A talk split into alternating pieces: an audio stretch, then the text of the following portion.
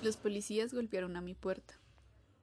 Yo abrí, empecé a sudar, sentí que me iba a desvanecer, mas sin embargo traté de mantener la calma. Pensaba, todo está en la mente.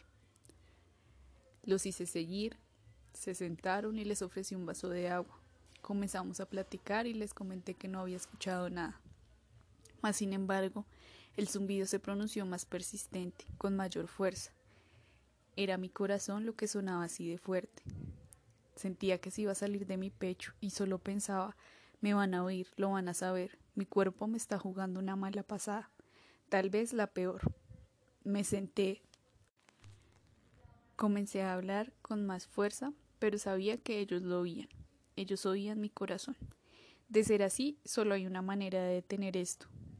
Vi el cuchillo que estaba encima de la mesa, el mismo con el que arranqué el corazón del viejo, y lo clavé en mi pecho. Era el fin. Prefería morir a seguir ensordeciendo con ese latido. Pero, un momento. Lo que veo más allá es el ojo del buitre. Maldita justicia divina.